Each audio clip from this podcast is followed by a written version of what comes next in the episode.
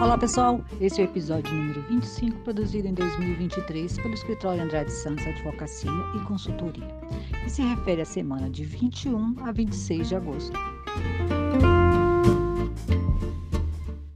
Nós vamos começar com uma publicação que aconteceu na sexta eh, passada, dia 18 de agosto, mas que não entrou na- na- no podcast da semana passada, porque foi através de uma edição extraordinária, ou seja, já bem após o final do expediente, na madrugada de sexta para sábado. Eu estou falando da portaria 3211 de 2023, que traz a regulamentação do FGTS digital. Parece que é um assunto que não sai aqui do podcast, mas de fato, porque realmente é, é uma mudança muito importante, muito positiva para aqueles empregadores que trabalham corretamente, porque vai agilizar, facilitar, simplificar a vida, vai reunir ah, ah, ah, os impostos todos no mesmo dia, no, no dia 20 de cada mês, e isso a partir da, da produção, eh, a operação efetiva, né, que a gente chama, que é quando vai entrar em vigor é, realmente, que é a partir do dia primeiro de janeiro de 2024, mas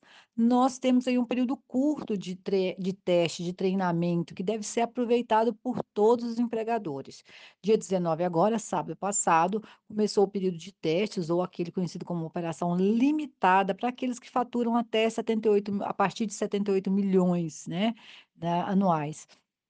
Para esses empregadores, o ambiente de teste já está liberado, já pode ser utilizado e ele serve para comparar aquilo que o seu sistema produz com aquilo que o governo eh, irá apurar. Então, é é importantíssimo que se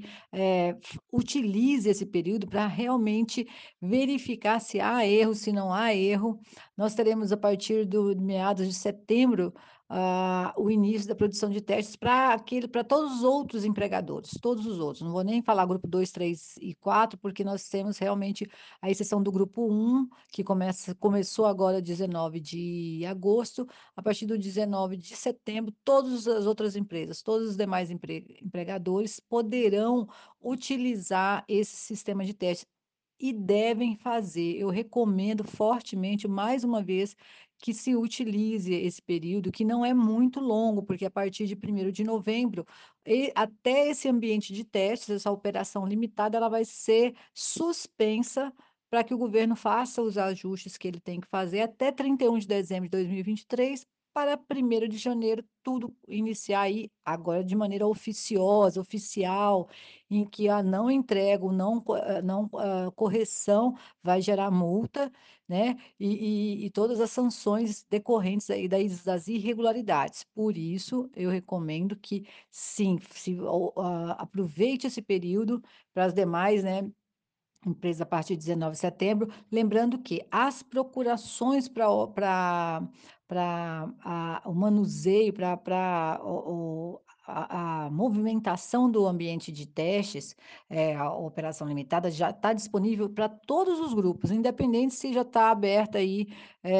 para para aquele grupo 2, 3 e 4, a a procuração para aqueles que vão representar o empregador já está disponível, pode ser feita e já vai valer para o período oficial. Então, nós teremos aí esse período de testes, né, em que o usuário vai poder testar o FGTS digital e, e vai, eh, esse teste vai ser através dos, dos documentos, dos dados, das informações reais que forem transmitidos lá para o e-social, tá? E isso vai ser bom porque vai ser possível, né, simular sem, né, qualquer, né, problema de validade legal, a, a geração e o recolhimento das guias. Bom,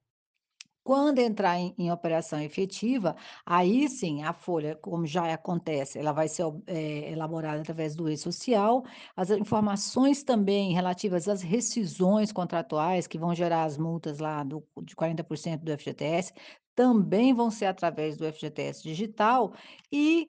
a a guia de pagamento vai ser a chamada, eh, GFD, tá? Guia de FGTS digital. E é uma curiosidade que o a GFD vai ser no gerada automaticamente, né, pelo pelo sistema do governo, e o pagamento só vai poder ser feito por Pix. Exatamente, não essa é uma uma característica aí que trou que que essa portaria 3211 trouxe, que através da regulamentação informando essa essa essa esse detalhe aí que é muito importante, né, não haverá outra forma de pagamento a não ser por Pix, é controle total mesmo do Estado sobre o empregador. E para encerrar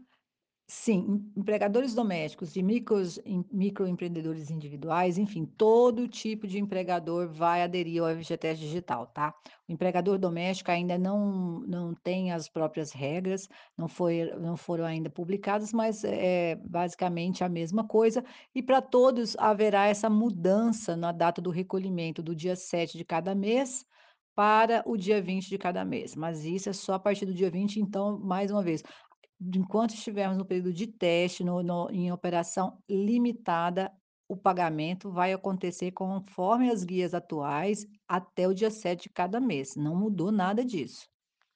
No meio da semana, nós tivemos também a aprovação final da medida provisória 1172 domi 2023, que é aquela que reajusta o salário mínimo e também cria uma nova política de pagamento do imposto de renda. Ele reajusta, né, amplia a faixa de isenção da tabela do imposto de renda. Bom,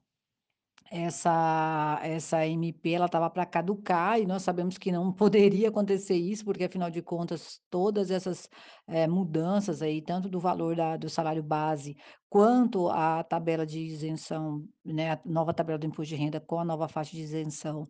elas já foram amplamente pu publica eh, aplicadas, né, aí no né, por todos os empregadores do Brasil, então eh, obviamente que o que a Câmara precisava aprovar o novo valor, né, de 1.320 e agora vai para o Senado, mas de o fato é que houve a interrupção do do do do da extinção da medida provisória, né, então o Senado, a expectativa é que naturalmente ele também aprove, eh Além da da do valor do no do do novo salário mínimo, a a nova tabela do imposto de renda. Havia algumas outras, eh, inserções aí, chamadas jabutis nessa MP, que não foram aprovados, então somente essas essas 2, eh, esses 2 pontos, eh, a a a Câmara levou adiante, agora o Senado. O esses essas tartarugas aí que eu estava mencionando é é justamente a a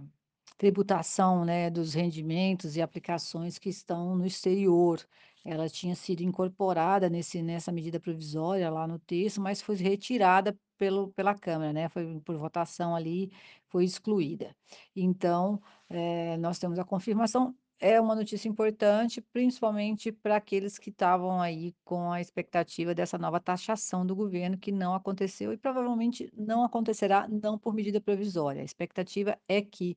o Congresso legisle sobre o tema, né, crie próprias leis, leis ordinárias, e que esse tipo de coisa não se passe aí por medida provisória.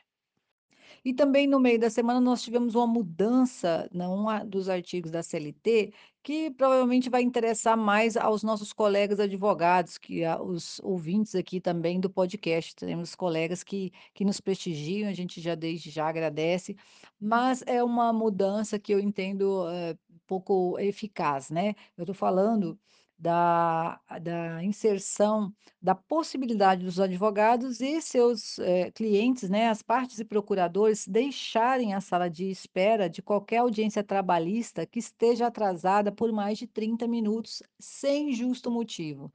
E eu acho que é com essa esse final aí, é que a a o artigo, essa mudança acaba sendo inócua, sem efeito, porque, eh, nós advogados trabalhistas enfrentamos realmente longas esperas, ah, nas salas de audiência por todo o Brasil, por conta de uma pauta apertadíssima, de que nós temos várias que marcam audiências de de 5 em 5 minutos, eh, são pautas impossíveis de serem cumpridas no tempo que foi de designado. Então, eu acho que é é é essa essa prerrogativa, né, de deixar a a a espera, de de não realizar aquela audiência, de solicitar a a remarcação após esse esse atraso, ela vai ser pouco utilizada, porque o motivo justificado, quem vai justificar o motivo? Eu acredito que seja o próprio juiz que vai dizer: "Olha, o motivo é justificado porque a audiência anterior atrasou". Então, né, eh, bom, deixo aqui o registro né, dessa alteração aí que interessa bastante aos causídicos aí da da área trabalhista, mas não vejo efeito prático. E nós vamos encerrar o podcast da semana falando sobre um tema que foi assunto aí durante todo esse período, que é a questão da contribuição sindical. Vou usar esse termo, mas eu não sei se é o mais adequado. Enfim, ah, o Ministério do Trabalho lançou aí uma informação de que estaria havendo uma negociação entre empregadores, sindicatos patronais e sindicato dos empregados para o retorno do a contribuição assistencial ou contribuição sindical, acho que agora eles estão chamando de taxa negocial, tá? Mas em resumo é um pagamento que os empregados e empregadores de- devem se submeter obrigatoriamente quando houver acordo coletivo, porque hoje nós sabemos que no Brasil não existe mais nenhum tipo de, eh, de contribuição eh, obrigatória a sindicato de empregados que não que cujo empregado não esteja, eh, afiliado. Então, se o empregado é afiliado, naturalmente ele tem lá as contribuições que são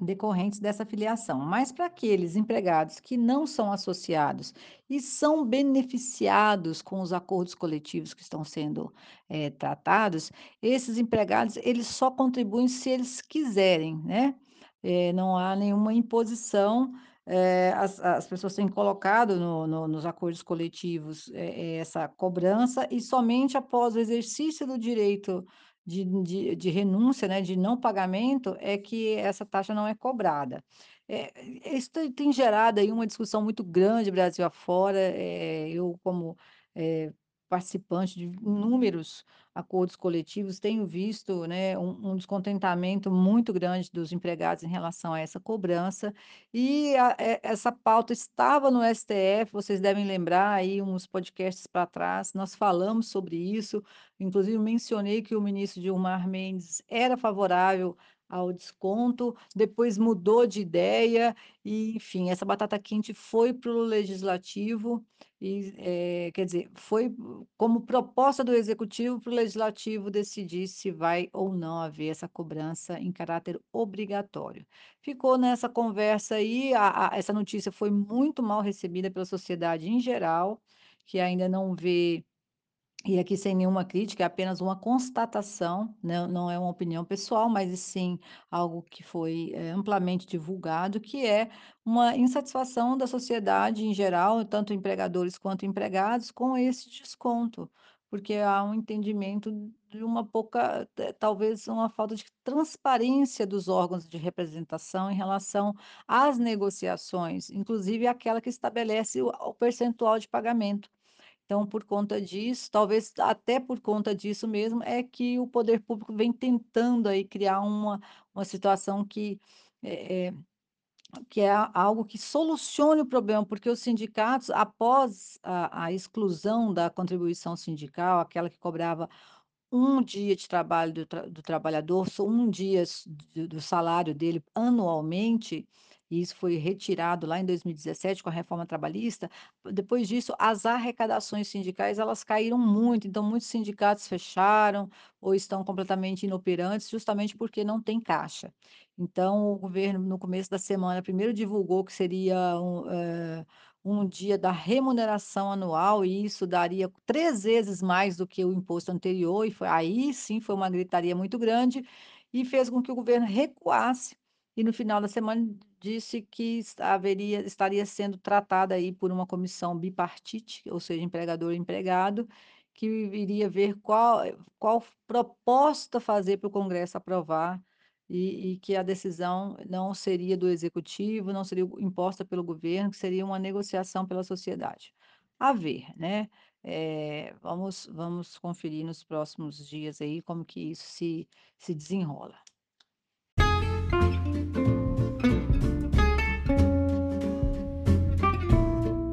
Bom, pessoal, esses foram os temas que nós consideramos relevantes. Esperamos que tenham sido eh, interessantes para todos, de algum proveito, e ficamos à disposição para responder qualquer dúvida, ouvir críticas, sugestões. Basta mandar e-mail para atendimento@andradesantos.com.br. Desejamos a todos excelente semana, muita saúde, proteção e seguimos juntos.